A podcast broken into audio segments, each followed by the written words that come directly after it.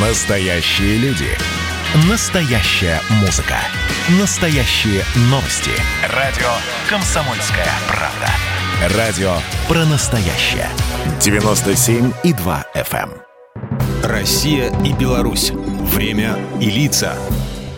Здрасте, здесь Бунин, и сегодня я про образование. Благо и повод есть. 8 сентября во всем мире отмечается Международный день грамотности. Образовали этот праздник под эгидой ЮНЕСКО в далеком 1966 году. Изначально он был призван популяризировать борьбу с неграмотностью, а потом плавно перетек в этап, когда каждое государство планеты делает очередной шаг по улучшению уровня образованности населения и, в первую очередь, конечно, молодежи. Прошло уже почти 30 лет после краха СССР, но и сегодня многие ностальгируют по советской образовательной системе, сетуют, что мы ее, дескать, безвозвратно потеряли. Выросло уже не одно свежее поколение школьников, которые ее не знали. Набившее у нас в России оскомину ЕГЭ со всеми его плюсами и минусами в Беларуси выглядит чуть иначе. Да и не только оно.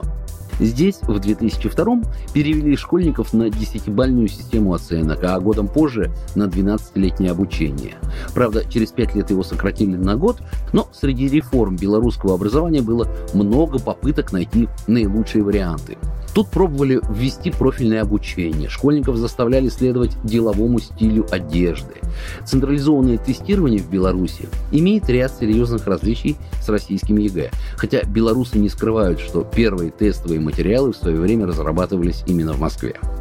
Несмотря на кажущийся консерватизм и выжидательную тактику, сама политика реформирования образования в Беларуси порой более гибкая, чем у нас – в свое время президент Лукашенко даже не побоялся заявить, исходя из мнений родителей и учителей, по крайней мере большинства из них, мы приняли решение прекратить затратные эксперименты и возвратиться к той школе, которую мы все хорошо знали. Кстати, в республике до сих пор существует система распределения по окончанию вузов для бюджетников. Обычно это работа в течение двух лет – Подобная ситуация вызывает много критики, но нельзя не признать, что в этом есть положительная логика и выгода для государства, которое берет на себя оплату обучения каждого студента из бюджета страны. В Европе подобная тактика была бы спорной, а вот в России, например, подобные шаги пошли бы явно на пользу экономики.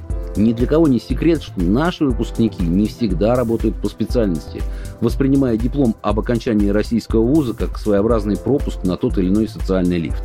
Белорусская же государственная философия в отношении студентов высших учебных заведений вообще не терпит сантиментов.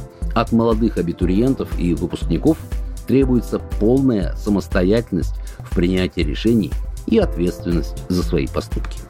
Программа произведена по заказу телерадиовещательной организации Союзного государства. Россия и Беларусь. Время и лица.